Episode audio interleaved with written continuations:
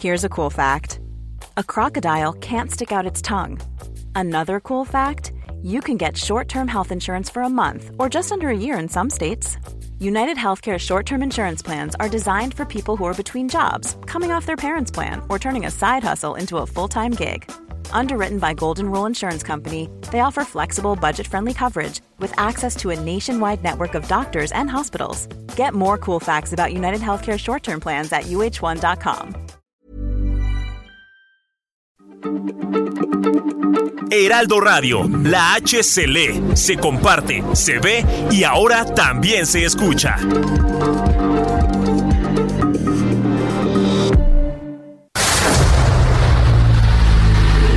El dedo en la llaga.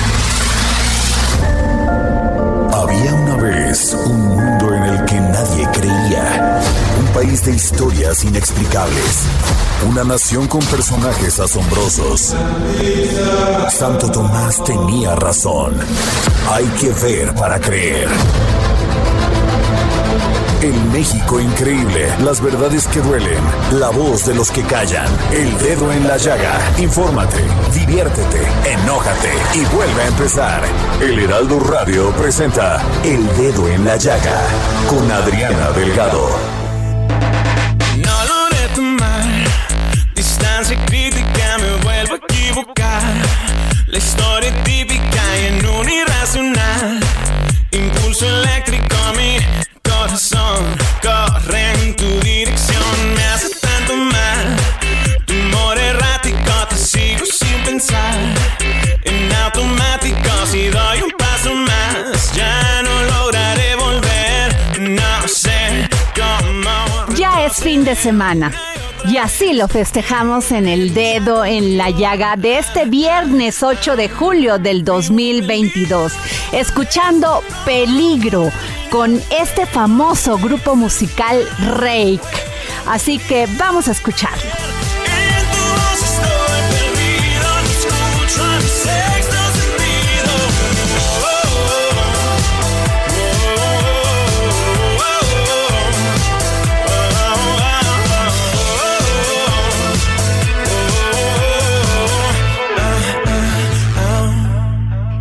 Nos puede usted seguir en las redes del Heraldo Radio. En Twitter nos encuentra como arroba Heraldo Radio guion bajo y síguenos también en Facebook como arroba Heraldo Radio. Los invitamos a ser parte de nuestra comunidad digital. Y tuve la oportunidad de conversar con la talentosísima historiadora y escritora Úrsula Camba sobre su libro Ecos de la Nueva España. El Dedo en la Llaga. Me da muchísimo gusto que nos haya permitido platicar con ella la gran historiadora y escritora Úrsula Camba. ¿Cómo está? Bien, Adriana, muchas gracias. Muy contenta de poder platicar contigo hoy. Pues qué maravilla este libro, Ecos de la Nueva España, los siglos perdidos en la historia de México. Además de que es un libro muy original y además ilustrado. Qué interesante. Eh, sí, la- las ilustraciones son de Eduardo Ramón, que es un, un talento fuera de serie. La verdad es que cuando estábamos pensando hacer el libro, eh, yo vi las ilustraciones de este hombre y dije, no puede ser nadie más que Eduardo. Y creo que entendió muy bien el tono del libro, porque es un libro pensado para los mártires de la monografía, que somos todos los que crecimos en la primaria aprendiéndonos todos los las cosas de historia de memoria, que era terrible. Maestra, usted habla de la Nueva España y todos estos, porque an- anteriormente no éramos nada más lo que conocemos México, lo que conocemos en México, o sea, nuestro país, sino también estaban estos estados de California, Nevada, Colorado, Utah, o sea, el gran territorio de la Nueva España era más allá de las fronteras. Sí, era gigantesco. Incluso eh, Filipinas, que a la gente se le olvida que Filipinas dependía en muchas cosas de Nueva España y hasta en la capitanía de Guatemala. Era un territorio enorme, grandísimo. Y además estaba poblado por un montón de, de, personajes de lo más variopintos, es decir, no había nada más indígenas y españoles y solo un tipo de indígenas, sino diversos pueblos indígenas y muchos españoles también muy distintos entre sí. O sea, tenemos una visión muy blanco-negro de la historia, que es lo que nos mal enseñaron en la escuela. Y el libro lo que intenta es eso, es complejizar como este mundo y acercarlo de forma mucho más lúdica, más juguetona al pasado. El virreinato cayó en una crisis agravada por la guerra contra las tropas francesas en la península y también pues una crisis política en México con el gobierno de José de Iturrugaray. Que eso, eso justo es lo que nos enseñan en la escuela, ¿no? Que llegó Hernán Cortés se murieron miles de indios o mataron a un montón de indios, que ese es el término correcto en el siglo XVI, no es un término despectivo. Y que después llegó Miguel Hidalgo y nos independizó. y es como que esos 300 años son un hoyo en el tiempo donde no sucedió absolutamente nada.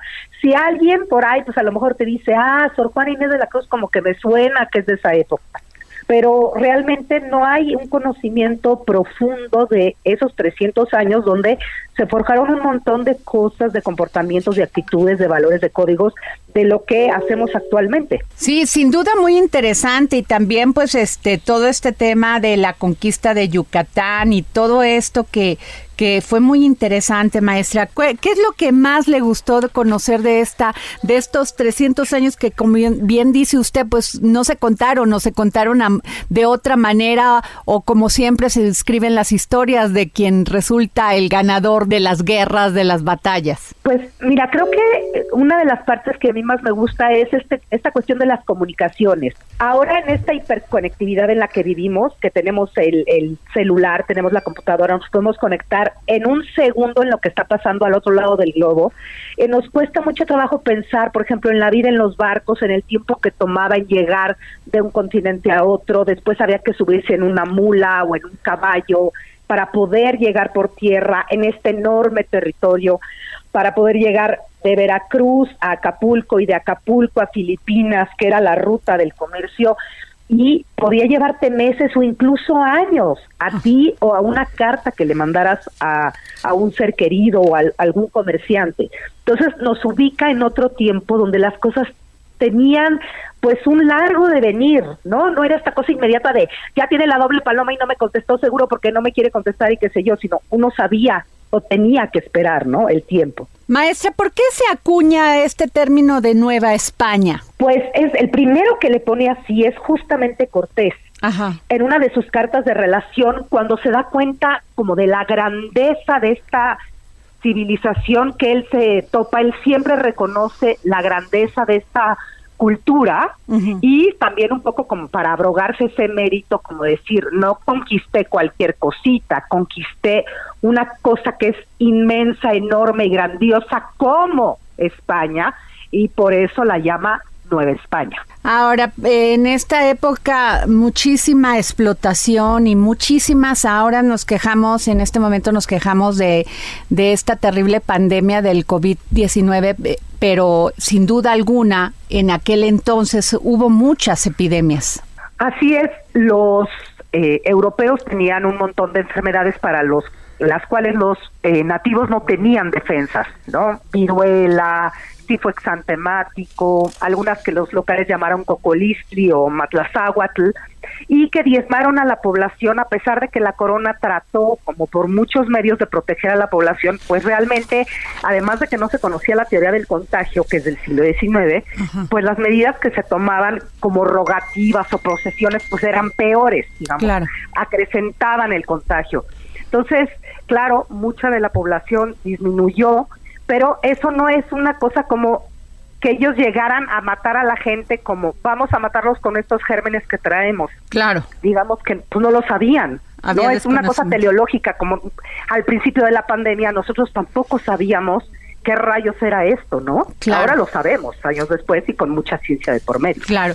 Maestra Úrsula Ocamba, ah, fíjese que yo soy veracruzana, Y se ha olvidado mucho porque se habla más de, los indígenas o los indios, como usted dice, eh, que se conocían en aquel entonces, pero se ha olvidado un poco el tema de los afrodescendientes. Y esto se dio pues mucho, yo soy veracruzana y tenemos ahí muy cerca Serra Azul y todas estas zonas que pues llegaron. Claro, sí, la población afro, afrodescendiente es muy importante. Efectivamente, de pronto la gente la olvida y fueron un componente esencial. Hubo un momento, por ejemplo, en la Ciudad de México en que la población afrodescendiente era más numerosa que la población española. Eran miles, eran muchísimos. Y eso es muy interesante porque da cuenta de cómo se mezclaron. Es decir, la realidad aquí en, en el mundo novohispano es que a diferencia del mundo anglosajón, que tiende, como en Estados Unidos, que tiende a ser guetos, ¿no? El gueto de los latinos, el gueto de los eh, afroamericanos, el gueto de los chinos, qué sé yo, acá se mezclaban inevitablemente, porque además no estaba prohibido que se mezclaran.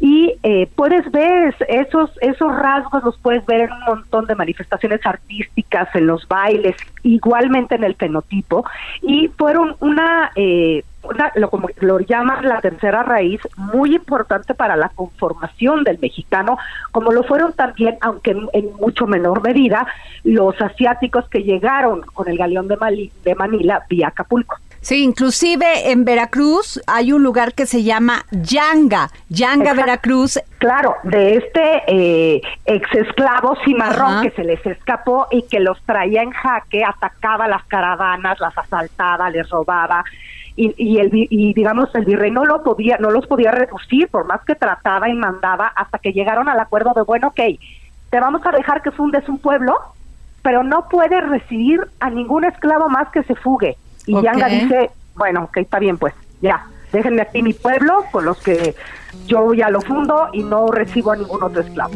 pero efectivamente puedes verlo en Coajinicilapa, en Yanga, ¿no? En todos esos lugares que todavía se ven esos rastros, incluso en Guerrero y en Michoacán. Maestra, qué interesante, maestra historiadora y escritora Úrsula Camba, qué interesante este libro, sin duda alguna. Este, ¿dónde lo podemos conseguir? Veo que aquí ya está en Gandhi, en el péndulo, en Busca Libre, en Amazon, en el sótano, en Sambors.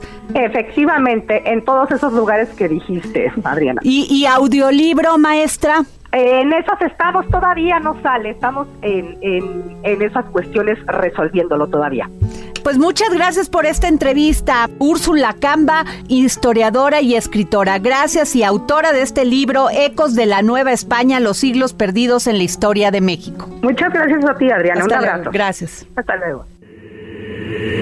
El dedo en la llaga. Viernes con el historiador Ignacio Anaya, que hoy nos habla de negligencia médica, homicidio y romance, un caso de hace más de 100 años. Cápsulas del pasado con el historiador Ignacio Anaya. Hola Adriana, hola amigos del dedo en la llaga. Soy Ignacio Anaya y esta es mi cápsula del pasado. ¿Qué significa ser científico? ¿Acaso dedicarse a una determinada ciencia implica un cierto comportamiento? ¿El científico debe obedecer a una moral? Estas preguntas podrán tener varias respuestas en la actualidad, pero en el México de 1898 la cosa era diferente. Los científicos, hombres del progreso y la razón, debían ser gente de altos estándares morales, pues eran los tiempos de la formalidad y la seriedad científica. Aquí les va una historia sobre un joven médico y una enfermera que se encontraron entre este debate y la controversia que creó. Comencemos. En 1898, varios periódicos de la Ciudad de México dieron la noticia sobre la muerte de una enfermera de nombre María Barrera, quien mantenía una relación amorosa con un médico llamado Federico Ábrego, de la cual se produjo un embarazo sin que estuvieran casados. La relación duró un tiempo, hasta que la enfermera murió por una hemorragia y su cuerpo fue enterrado inmediatamente. Las circunstancias de la muerte de la joven levantaron sospechas, y al encontrarse el cadáver se le llevó a cabo una investigación policíaca. Se ordenó la aprehensión del doctor y tuvo que declarar. Sus testimonios fueron contradictorios. Según su versión, ni él ni su pareja estaban al tanto de que ella estuviera embarazada, por lo que las cosas siguieron con normalidad hasta poco antes de que ella falleciera. Al darse cuenta de que iba a dar a luz y sentir molestias por la hemorragia, Ambos fueron a pie al consultorio, cosa que le cuestionó el juez a Ábrego por no haber decidido dar a luz en la casa con la familia de ella. En una ocasión, Ábrego argumentó que las soldaderas podían dar a luz mientras marchaban con el ejército, y por ello ella también podía aguantar. Lo sé, un argumento muy débil. Al final no se pudo hacer nada para salvarla. Según Ábrego, María le pidió que no le comunicara nada a su familia, ya que eso traería vergüenza familiar. Un elemento interesante es que según apuntan unos periódicos, además de haberla enterrado rápidamente, también le cambió la ropa. Al final la falta de evidencia lo señaló como culpable de homicidio y fue sentenciado a la cárcel. Su contradicción de declaraciones, como por ejemplo culpar a otro doctor, así como las circunstancias de la muerte de la joven y la negligencia médica fueron algunos de los principales argumentos. También una joven llamada Josefina Salazar declaró en contra del doctor, pues según ella, él había abusado de ella cuando tenía 13 años. En ese entonces, la idea de un doctor cometiendo tales actos generó indignación para muchos círculos sociales, sobre todo para aquellas élites más creyentes del positivismo. El periódico El Mundo Ilustrado decía sobre el caso, la aprehensión del doctor Abrego es el escándalo del día, y de muchos días, porque este asunto pondrá frente al criterio social no a un acusado, sino un delito, mil delitos, tenebrosos y hasta hoy posibles e impunes por la audacia de sus autores y la incapacidad de resistencia de las víctimas. Creo que esta frase sigue vigente en la actualidad. Espero que les haya gustado este episodio y recuerden también escucharnos en Spotify. Muchas gracias y hasta la próxima. Desde Argentina y en exclusiva para el dedo en la llaga, nuestro querido Hernán Melana, filósofo y escritor, quien nos habla sobre el mito de Orión. Filosofía, psicología, historias con Hernán Melana. Hola Adriana y oyentes del dedo en la llaga. Hoy vamos a hablar del mito de Orión, que es uno de los mitos griegos en donde los autores antiguos nos transcriben leyendas diferentes acerca tanto del nacimiento como de la vida. Una de las historias nos dice que Orión fue hijo de Poseidón y Euríale, que era la hija de Minos.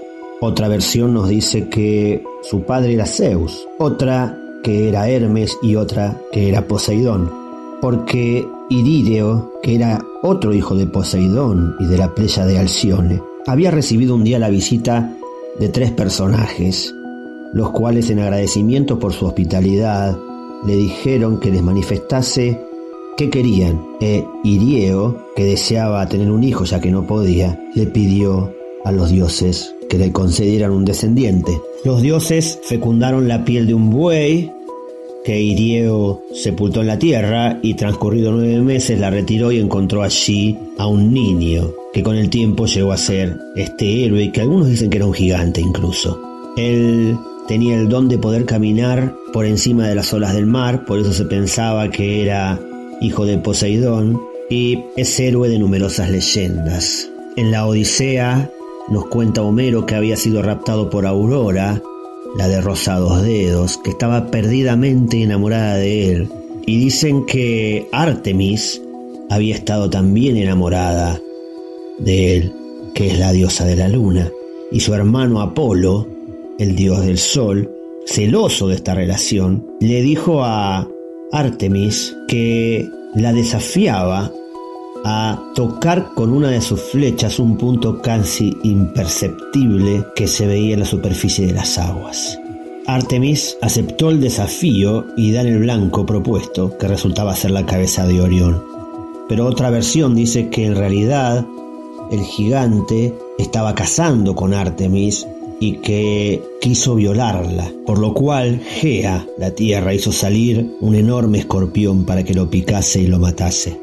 También hay una versión que nos dice que en realidad había matado una de las siervas de Gea y que Gea en venganza mandó a un escorpión para que lo matase y que cuando lo picó en el pie, Orión saltó tan alto que quedó en el cielo, en lo que hoy conocemos la constelación de Orión. Antes de su muerte había una historia muy particular en la cual Orión pretende a la hija de Enopión y de Ariadna, que es aquella que fuera amante de Teseo. Se llamaba Mérope y al dormirse, luego de que el rey le hiciera beber alcohol, le quemó los ojos y entonces Orión quedó ciego, pero que luego, acompañado de un cíclope yendo hacia el este, recuperó la visión.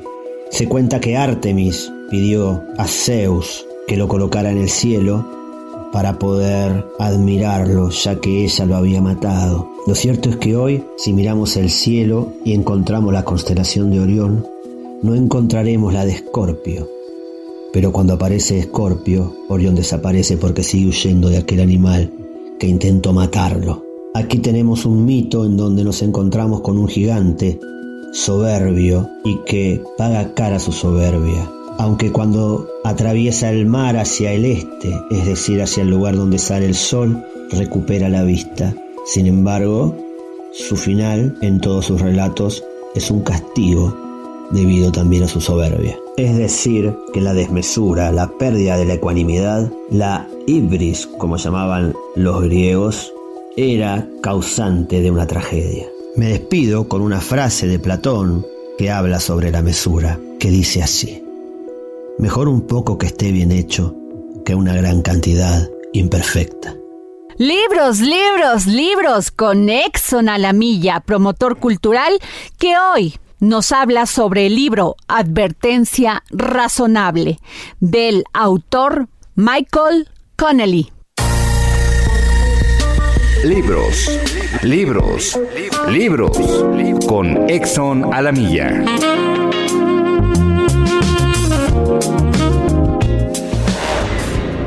Gracias, querida Adriana. Audiencia del dedo en la llaga. Hoy les vengo a hablar del libro Advertencia Razonable del escritor y periodista norteamericano Michael Connelly, publicado por ADN Alianza de Novelas. En Advertencia Razonable, Michael Connelly reintroduce a dos de sus mejores personajes, el periodista Jack McKeeboy y la exagente del FBI Rachel Walling. Parece que Connelly, maestro del misterio, aplica un intervalo de 10 años entre los libros de esta serie. Este héroe y esta heroína se presentaron por primera vez en la novela El Poeta. Diez años después volvieron en El Espantapájaros y ahora son de nuevo compañeros en este libro. El libro comienza con el asesinato de una mujer durante un encuentro sexual. Después de ser interrogado por dos detectives de la policía, Jack McKeeboy, que en el pasado tuvo una aventura de una noche con la mujer, se convierte en potencial sospechoso Pese a la advertencia de la policía, Jack decide investigar y descubre que otras mujeres fueron asesinadas de la misma manera. El punto en común de las mujeres es que todas ellas se habían inscrito en un sitio web. Jack cree que fueron víctimas de ciberacoso y convence al escéptico director de su medio de publicar algo. Él investiga y sabe que a los usuarios de ese sitio web se les pagaba 23 dólares y la letra pequeña del contrato explica que esa tarifa reducida es posible porque la compañía vende datos a diversos usuarios. No se revela que estas empresas en ocasiones revenden la información. Jack, sabiendo que no puede investigar por su cuenta, pide ayuda a su exnovia Rachel Walling. Los dos reanudan una relación donde la dejaron dos años antes, tanto en lo profesional como en lo personal. Juntos descubren que la información de las mujeres se vende a hombres de la comunidad de célibes involuntarios, que culpan a las mujeres por su incapacidad para encontrar parejas sexuales. Uno de esos misóginos es el asesino conocido como Alcaudón. Jack y Rachel ponen sus vidas en peligro para encontrar al asesino antes de que vuelva a actuar. Los incondicionales de Connelly no se sentirán decepcionados con esta trama fascinante y cautivadora. Los protagonistas forman un equipo fabuloso que hace brillar la historia. Los lectores se mantendrán en vilo y solo les cabrá esperar que el próximo libro de este gran dúo llegue más pronto que tarde. Queridos radioescuchas del dedo en la llaga, una novela de advertencia razonable para la primera persona que escribe al Twitter Adri Delgado Ruiz. Muchas gracias Adriana, hasta la próxima y por favor, Cuídense mucho. Y ya saben, para quien nos escriba a arroba Adri Delgado Ruiz y nos siga en mi Twitter, se llevará un ejemplar de este libro, Advertencia Razonable. Voz hipnótica, de nuevo voy a ti. No tiene lógica, no sé cómo cruzar un laberinto que yo construí. Quiero salir de aquí una y otra vez. Nos vamos a una pausa aquí para seguir poniendo el dedo en la llaga en este maravilloso viernes. Regresamos.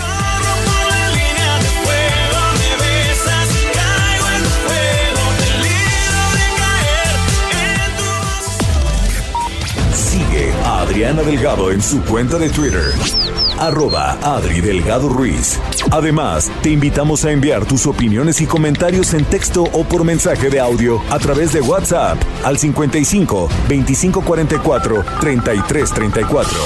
Y si quieres escuchar El Dedo en la Llaga de El Heraldo Radio, en cualquier momento y donde quiera que te encuentres, descarga el podcast disponible en Spotify y iTunes.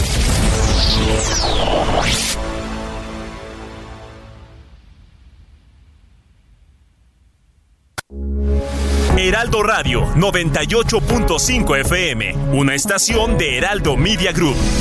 Transmitiendo desde Avenida Insurgente Sur 1271, Torre Carrachi, con 100.000 watts de potencia radiada. Heraldo Radio, la H que sí suena y ahora también se escucha.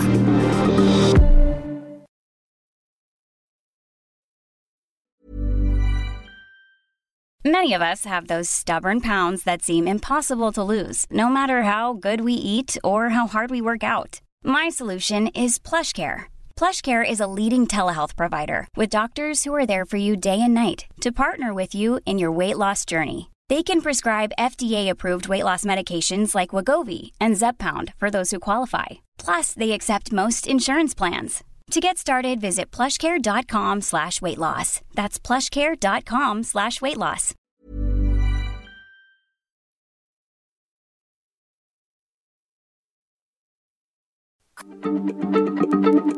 Heraldo Radio, la H se comparte, se ve y ahora también se escucha.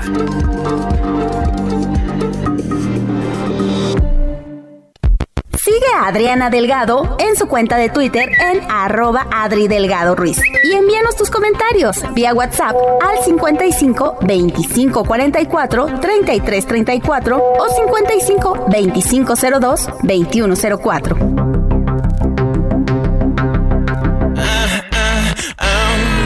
Vivo en peligro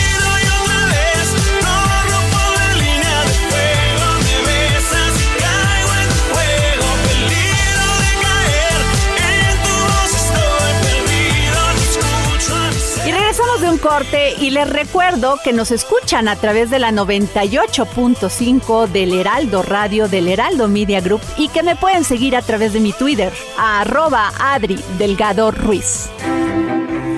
Y mi compañero Jorge Sandoval tuvo la oportunidad de conversar con Cristina Fuentes Laroch, directora internacional de AI Festival Querétaro 2022. Y este festival es uno de los festivales culturales más importantes de México y del mundo, ganador del premio Princesa de Asturias 2020. Nos vamos a la entrevista. El dedo en la llaga. Muy buenas tardes Adriana, muy buenas tardes amigos del dedo en la llaga del Heraldo Radio. Pues el día de hoy estamos de manteles largos porque se encuentra con nosotros la directora internacional de AI Festival. Me refiero a Cristina Fuentes Laroche. El AI Festival Querétaro 2022 se va a celebrar del primero al 4 de septiembre y va a ser su séptima edición. Este es un festival, es uno de los más festivales culturales más importantes de México y del mundo, además de ser ganador del premio Princesa de Asturias en 2020. Pero qué mejor que su directora nos platique más de ello. Muy buenas tardes, Cristina Fuentes Laroche. Muy buenas tardes, encantadísima de estar ahí con todos ustedes. Cristina, platícanos. Es un evento de conversaciones entre los máximos pensadores del planeta. En las diversas disciplinas, ya sea la literatura, los derechos humanos, el activismo, la ciencia, el periodismo, la música, el cine, el feminismo. ¿Quiénes van a Pues venir en esta edición a México? Pues sí, ya, ya será la séptima edición, como bien has dicho, es del 1 al 4 de septiembre y tenemos, co- como siempre, grandes eh, personalidades de las diferentes áreas.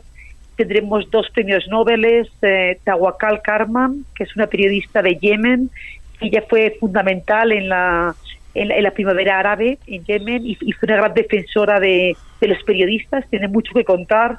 Wole Soyinka, el primer eh, africano en ganar el premio Nobel de Literatura, que además acaba de publicar hace poco un libro muy interesante. Muchos autores literarios como Rosa Montero, Lucía Littmayer de España, Caramba. Vivian Gormick de Estados Unidos, el poeta irlandés Paul Muldoon, que además él es eh, editor del New Yorker de poesía, Horacio Castellanos Moya, nos acompaña de El Salvador, de Francia Leila Slimani, de Canadá Miriam Toews, muchísimos autores obviamente mexicanos como Fadanelli, Felorio, Alma de Murillo, Margot Glantz, Ciencia tendrá un capítulo importante con el divulgador científico español Carlos Briones, que hablará eh, en busca de otras vidas en el universo. Eh, también hablaremos de temas de cambio climático, de música. Tendremos a Jarvis Cocker, el gran eh, cantante de Pulp, Ajá. que va a hablar de un libro eh, Buen Pop, Mal Pop, que es una especie de biografía de, de- de su vida. Tendremos eh, grandes ensayistas como Carlos Danés el Colo- de Colombia, que escribió Delirio eh, eh, Latinoamericano, que es una suerte de biografía política y cultural del continente, maravillosa. Eh, temas de igualdades. Estará con nosotros Caitlin Moran, la británica que escribió este libro mítico que tanto vendió, Cómo ser una mujer, gran periodista. Tendremos también muchos temas de tecnología con eh, Marta Peirano y Esther Paniagua. Esther Paniagua es una eh, periodista española que acaba de escribir un libro sobre, se llama Error 404. ¿Qué haríamos sin Internet? Un poco eh, van a hablar de todo del tema de la tecnología, poder, em, privacidad, algo muy importante. Hablaremos mucho de los, del, del fenómeno de los podcasts. Estará con nosotros Radio Ambulante, que va a lanzar el primer capítulo de su nueva temporada con Elisier Budasov, Daniel Arcón. Como siempre, eh, periodismo tendrá un, un espacio con Alma Guillermo Prieto, Denis Merker, eh, Milano Ruiz Parra, Joseph Zárate. Eh, continuaremos con, bueno, de música, tendremos un gran concierto de, Jo- de Jorge Viladoms con Luz de Luna y una obra de teatro muy especial de un grupo de Salvador, La Cachada, que es una compañía de teatro formada por mujeres que se dedicaban a, la- a ser vendedoras ambulantes. Y hablan de, toda esa problemática a través del teatro. Y luego tendremos un programa potente para niños, para jóvenes, trabajaremos con las universidades de, de Querétaro, o sea, será un gran banquete de ideas con una gran eh, variedad de programación. Y ahí en Querétaro, este directora Cristina Fuentes Laroche, ¿dónde se realiza? ¿Dónde están físicamente la sede de Hay Festival Querétaro 2022?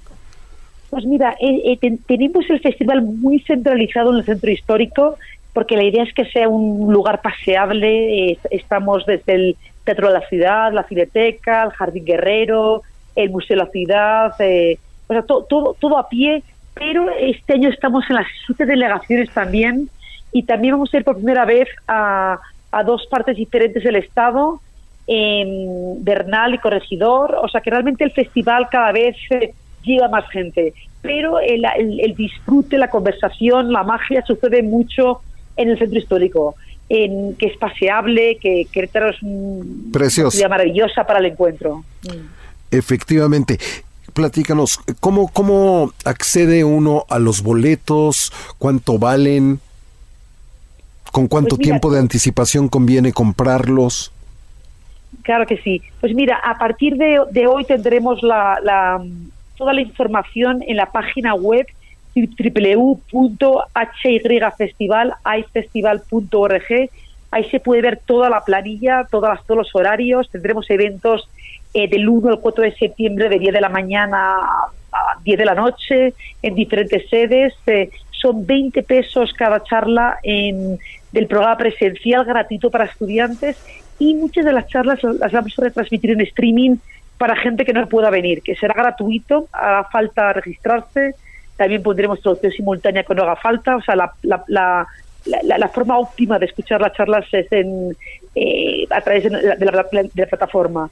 Y bueno, yo animo a la gente que se planille desde ya, yo creo que es un regalo uno mismo llegar a Querétaro, eh, darse cuatro días para, para encontrarse con autores, para pensar, para conversar, eh, no es lo mismo una serie de eventos que se puede hacer en cualquier lado que un festival, que es la magia que sucede entre charla y charla. Estaremos todos allí. El festival está pensado para el público de Querétaro, pero para gente que venga de toda la República, gente de fuera. Esa mezcla de público lo hace muy mágico el festival. Las comidas, las calles, los paseos, la fiesta por la noche, la música, el encuentro con los autores que ha escuchado en el escenario y las preguntas que se pueden hacer por la calle. O sea, realmente es un regalo uno mismo. Hay multitud de eventos, yo solamente os, he dado unos pequeñas, eh, varios nombres, pero son, son gente con mucho que contar. Y yo siempre digo que no hace falta ser un experto para venir ni ser un gran lector, simplemente hace falta tener curiosidad. Y también animo a la gente que vea la página web, por supuesto vaya a escuchar a los premios Nobel, a los grandes nombres, pero a grandes sorpresas. Hemos hecho el, el programa pensado en públicos amplios, en diferentes temáticas y realmente hay mucho contenido y muchas sorpresas y, yo creo que después de estos años que hemos pasado nos hace falta reunirnos, a sentarnos, a, a repensar el mundo y celebrar lo que nos hace ser humanos. Pues ahí lo tiene usted, es una gran recomendación. Hay que asistir a iFestival Querétaro 2022 del primero al 4 de septiembre. Ya escuchó los precios increíbles verdaderamente, 20 pesos por charla y gratis para todo aquel que sea estudiante. Y además de que Querétaro es bellísimo y ofrece pues todo eh, tipo de instalaciones para cualquier bolsillo, Cristina Fuentes Laroche. Claro que sí, de, de más baratos, más caros comida en la calle, hay mucho, mucho ambiente y un público maravilloso que hace que, que es una experiencia de festival, festival de ideas. Así que espero veros a muchos de ustedes en, Querétaro, que los que no puedan, que se, que, se registren para verlo de forma en streaming, que también vale muchísimo la pena. Pues muchísimas gracias Cristina Fuentes Laroche, directora internacional de iFestival. Mucha suerte en este Festival Querétaro 2022 a ustedes, a ti y nos vemos en Querétaro. Muchas gracias. Regresamos contigo, Adriana. El dedo en la llaga. Y en esta sección tan gustada y además que siempre nos hace reflexionar sobre el tema de las mujeres que luchamos día a día para buscar un espacio, para evitar la violencia contra nosotras y sin duda para generar un mundo mejor? Nos vamos con Daniela Zambrano, editora de Mente Mujer en el Heraldo de México, y ella nos habla sobre ellas detrás de la cámara. Mente Mujer, un espacio en donde damos voz a la mente de todas las mujeres, con Adriana Delgado.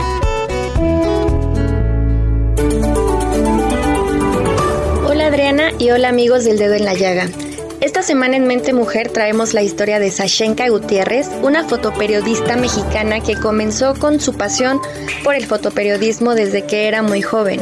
Y justo ha sido esta pasión y su talento la que la ha llevado a colaborar con diversos medios de comunicación en México, documentando desde marchas como las del 8 de marzo por el Día de la Mujer, la situación que se vivió a causa del COVID en México, la toma de las instalaciones de la CNDH por la Ocupa Cuba, así como diversas historias de vida. Y fue justo una de estas historias de vida la que la llevó a ganar el premio Ortega y Gasset en la categoría a Mejor Fotografía en mayo pasado. Este galardón le fue otorgado por una foto de su serie Jódete Cáncer, la cual hizo de la mano de Sandra Monroy, sobreviviente de cáncer de mama y activista, quien tuvo una doble mastectomía y que bueno, el proceso fue capturado por Sashenka Gutiérrez. Además, Adriana, hay que mencionar que parte de la vida de Sashenka, así como parte de su labor periodística, se puede ver en el documental Endangered, el cual fue producido por las nominadas al Oscar Heidi Hewin y Rachel Grady y que se lanzó justo este martes 5 de julio a través de la plataforma de streaming HBO. En este documental se cuenta la historia de Sashenka y de tres periodistas más y se muestran los retos a los que se enfrentan día a día. Adriana, si quieren saber más de esta historia, no se pierdan la edición de Mente Mujer de esta semana. Recuerden que salimos todos los lunes en el periódico impreso y en digital. Yo soy Daniela Zambrano, nos escuchamos en la próxima. Mente Mujer, la voz que inspira. Y para conocer lo último del cine, y ahora también hay que hablar de las plataformas digitales donde se transmiten estas series y películas, nos vamos con nuestro querido Gonzalo Lira, crítico de cine. Es tiempo del séptimo arte, películas, cortometrajes, series, documentales y excelente música con Gonzalo Lira.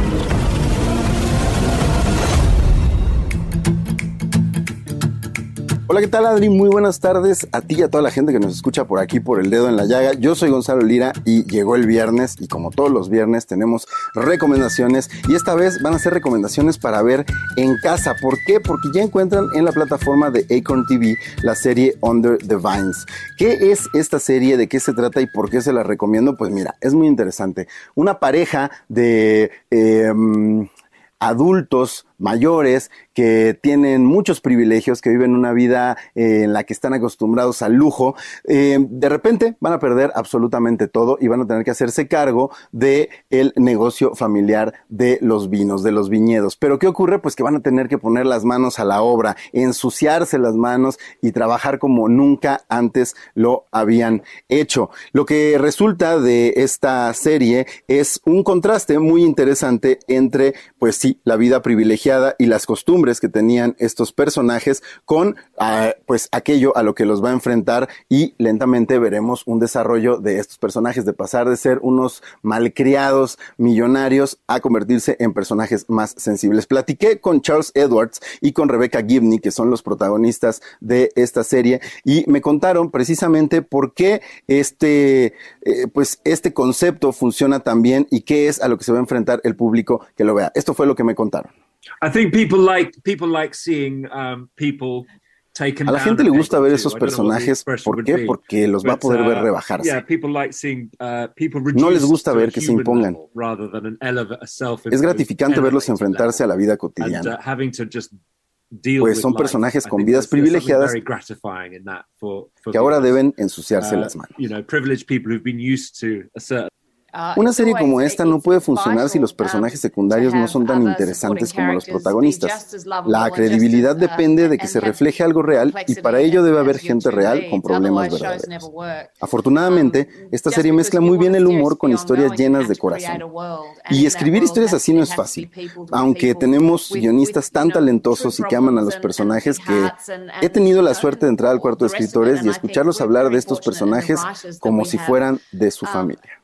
Ahí lo tienes, Adri, una serie que seguramente le sacará bastantes risas y que, como lo decía, nos va a mostrar personajes perder todos sus privilegios, lo cual como espectadores se vuelve muy, muy divertido. Tiene el sello de la plataforma de Acorn TV, que como se los he dicho, tiene muchas de las mejores series británicas producidas por la BBC y muchas otras eh, casas productoras inglesas eh, de ese altísimo nivel. Así que vale mucho la pena que se asomen. Eh, si no tienen su suscripción, pidan sus primeros días completamente gratis. ¿Por qué? Porque se van a encontrar con un contenido y un material bastante, bastante interesante que les va a hacer divertirse y además, sí, cómo no, reflexionar y ponerse en los zapatos de estos personajes. Creo que a mí es lo que más me entretiene, ver una serie que me pone en el lugar de sus protagonistas y preguntarme qué haría yo si estuviera en sus circunstancias. Ahí está. Under the Vines ya la encuentran en la plataforma de streaming de Acon TV. Yo me despido, nos escuchamos por aquí la próxima semana. Y adelantándonos al Día del Mojito que se celebrará el próximo 11 de julio, Miriam Lira nos trae cuál fue su origen y por qué se festeja este día. GastroLab. Historia, recetas, materia prima y un sinfín de cosas que a todos nos interesan.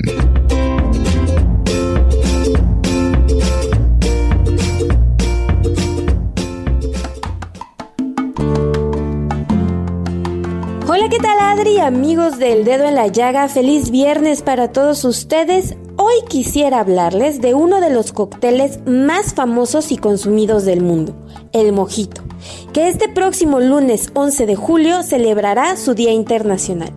Se trata de un cóctel clásico que se ha mantenido con el paso del tiempo y que sigue conquistando paladares. Aunque los orígenes exactos del trago se desconocen, estos se remontan a una bebida medicinal llamada Drac o Drake, bautizada así en honor a Richard Drake, un famoso pirata británico a quien se le atribuye el invento. Resulta que era común en la Armada inglesa que los marineros bebieran grog, una mezcla de aguardiente, de caña, cal y agua. Como marinero convertido en pirata, Drake mantuvo esta tradición, pero con la particularidad de agregar menta a su grog, al que ahora llamaría Drake, ya que creía que su bebida ayudaba a la digestión. La popularidad de la bebida creció tanto que pronto se pudo encontrar evidencia de ella por todo el Caribe, con la creencia también de que su consumo podía eliminar males estomacales, la fiebre y hasta prevenir los resfriados. E incluso hay documentos que datan de 1852 que dicen que durante la epidemia de cólera que asoló a Santiago de Cuba, el autor español Ramón de Paula aseguraba que todos los días a las 11 de la mañana consumía un poco de Drake hecho con aguardiente para sentirse mejor. El Drake evolucionó con el tiempo sobre todo cuando Facundo Bacardimazo fundó su famosa compañía, y el aguardiente de caña fue reemplazado por ron blanco. Frederick Billock en 1940 decía, cuando el aguardiente fue reemplazado por el ron, el Drake pasaría a llamarse mojito. El mojito atraía tanto a ricos como a pobres y según Ernest Hemingway se convirtió en la bebida nacional no oficial de Cuba, ya que la consideraba no solo una bebida sino un símbolo del orgullo cubano. La popularidad de este cóctel se pudo ver hasta después de 1919, año en que se pronunció la ley de la prohibición en Estados Unidos. Es por esto que los estadounidenses más adinerados comenzaron a viajar a La Habana para poder disfrutar el fin de semana bebiendo mojitos en Cuba. El origen del nombre mojito está envuelto en un misterio. Algunos creen que proviene del verbo mojar, mientras que otros dicen que proviene de la palabra de África Occidental mojo, que significa colocar un hechizo. Como el sufijo ito significa poco, se cree que el término mojito significa un poco de humedad o un pequeño hechizo. De cualquier manera es uno de los cócteles más antiguos de América. Si quieren consultar la receta del mojito, los esperamos en gastrolabweb.com y por favor no dejen de seguirnos en nuestras redes sociales. Yo soy Miriam Lira y nos escuchamos el próximo viernes aquí en El Dedo en la Llaga. Y lo mejor del deporte con Roberto San Germán. Roberto San Germán y los deportes al estilo del dedo en la llaga con Adriana Delgado.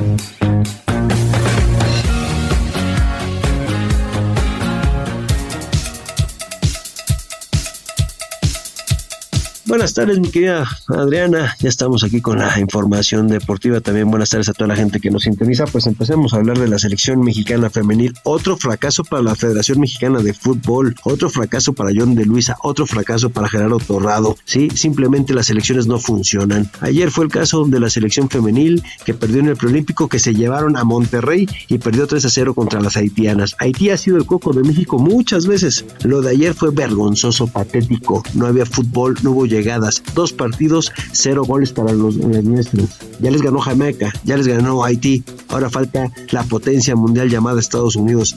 ¿Cómo va a cerrar México este mundial? No van a ir a jugar en el 2023 a Nueva Zelanda y Australia. Tampoco van a los Juegos Olímpicos. Otro fracaso como el de la sub-20. ¿Qué está pasando con nuestro fútbol?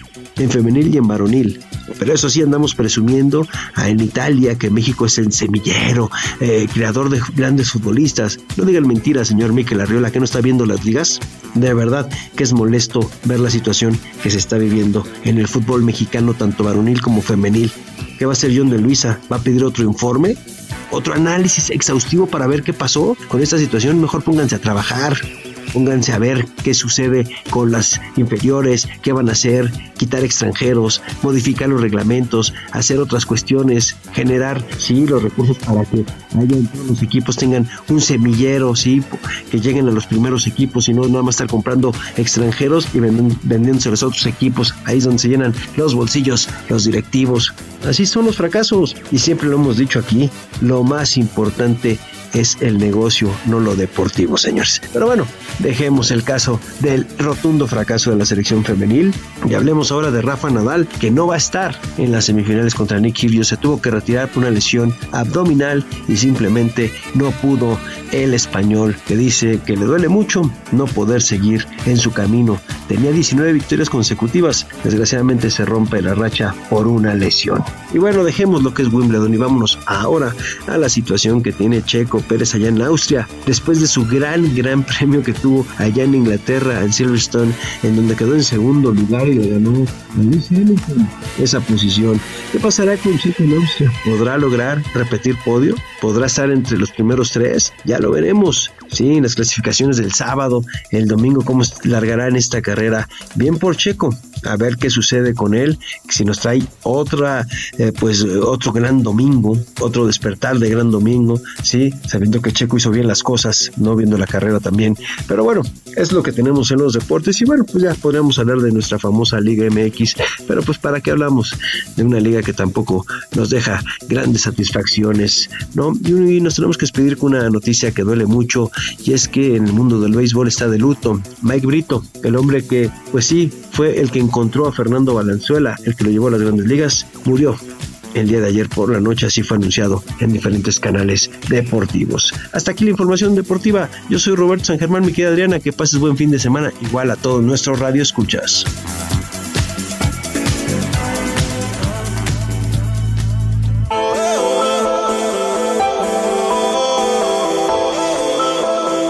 Gracias por escucharnos, gracias por estar con nosotros durante toda esta semana y como siempre les digo, gracias por permitirnos entrar en su corazón.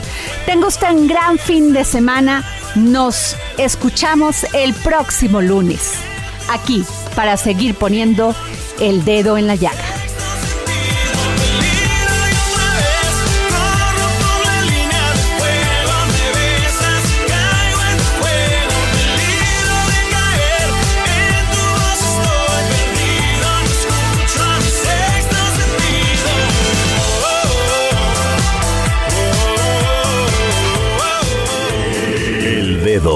En la llaga. Heraldo Radio 98.5 FM, una estación de Heraldo Media Group. Transmitiendo desde Avenida Insurgente Sur 1271, Torre Carrachi, con 100.000 watts de potencia radiada. Heraldo Radio, la H que sí suena y ahora también se escucha.